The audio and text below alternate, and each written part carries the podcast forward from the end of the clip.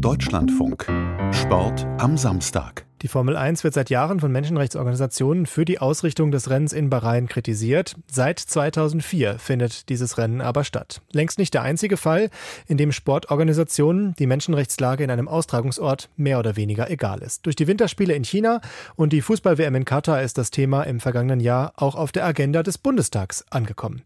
Unter der Woche waren DOSB und DFB, also Olympischer Sport und Fußballbund, im Menschenrechtsausschuss des Bundestags zu Gast. Maximilian Rieger hat hat sich die Anhörung vor Ort angesehen. Es dauert nicht lange, bis der Ton im Menschenrechtsausschuss gesetzt ist. Wie kann es denn sein, dass bei der Frauen-WM der Sponsor Saudi-Arabien unter anderem heißt? Da ist ja anscheinend Papier wieder total geduldig. Gibt es für den DFB auch mal irgendwo eine rote Linie? fragt der CDU-Politiker Norbert Altenkamp. Vor ihm, in der Mitte der Parlamentarier, sitzt DFB-Präsident Bernd Neuendorf. Eine direkte Antwort hat Neuendorf nicht. Er habe bei der FIFA nachgefragt, ob die Medienberichte stimmten, dass die Werbespots der saudischen Tourismusbehörde während der WM im Sommer laufen sollen. Was ist da passiert? Gibt es das Engagement? Wenn es das Engagement gibt, ist es an Bedingungen geknüpft, dass man in Sachen Menschenrechte ähm, in irgendeiner Form hier Bedingungen geknüpft hat? Das kann ich Ihnen im Moment alles nicht beantworten, weil wir auf die Antwort der FIFA warten. Der DFB als Bittsteller, der vom Weltfußballverband auf Informationsentzug gesetzt wird. Die Aussage von Neuendorf zeigt, wie schlecht das Verhältnis zwischen DFB und FIFA im Moment ist. Und es zeigt ein grundsätzliches Dilemma. Selbst wenn deutsche Sportverbände wie der DFB in Zukunft Menschenrechtsfragen bei ihren Entscheidungen bedenken wollen, im internationalen Sportsystem ist dieses Vorgehen kaum mehrheitsfähig. Da sind wir als Westeuropäer oft in der Minderheit, um das ganz klar zu sagen.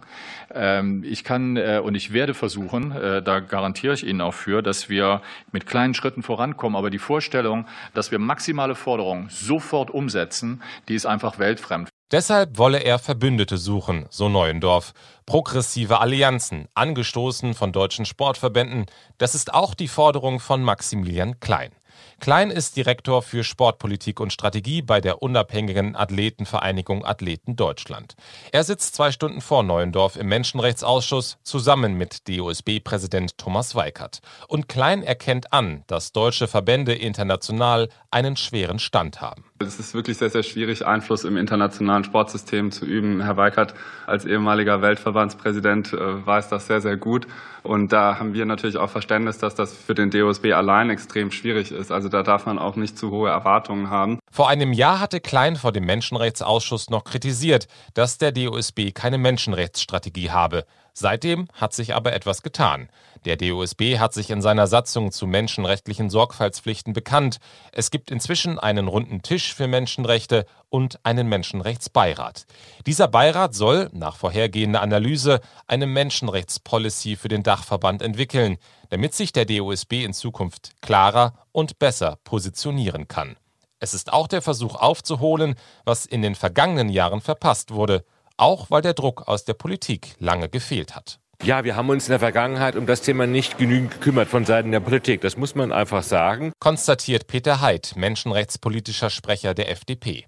Auch das hat sich inzwischen geändert. Die Wortmeldungen der Parlamentarier zeigen, zumindest im Menschenrechtsausschuss gibt es eine fraktionsübergreifende Mehrheit dafür, Verbänden Steuergeld zu entziehen, wenn sie menschenrechtliche Risiken missachten. Wir sagen ja nicht, dass wir sozusagen von heute auf morgen den Verbänden Geld wegnehmen wollen. Wir sagen aber, ihr müsst schauen, das sind Steuergelder, die wir hier vergeben und wir müssen da auch Kriterien eben dranlegen. Also geht es für uns darum, dass sich die Verbände auf den Weg machen in die richtige Richtung, Menschenrechte in ihre Satzungen aufnehmen, Menschenrechte leben und dann ist alles gut. Und wenn sie aber sich beharrlich weigern und sagen, das ist uns alles gar nicht, dann können wir ihnen auch keine Steuergelder mehr geben. Selbst DOSB-Präsident Thomas Weikert steht der Idee offen gegenüber. Das halte ich insgesamt, weil wir in der Vergangenheit ja viele Probleme hatten im internationalen Bereich, durchaus für eine Möglichkeit, die man ansprechen sollte. Wie die Kriterien aussehen und wann sie kommen könnten, ist aber noch unklar. Hier gibt es bei aller grundsätzlichen Einigkeit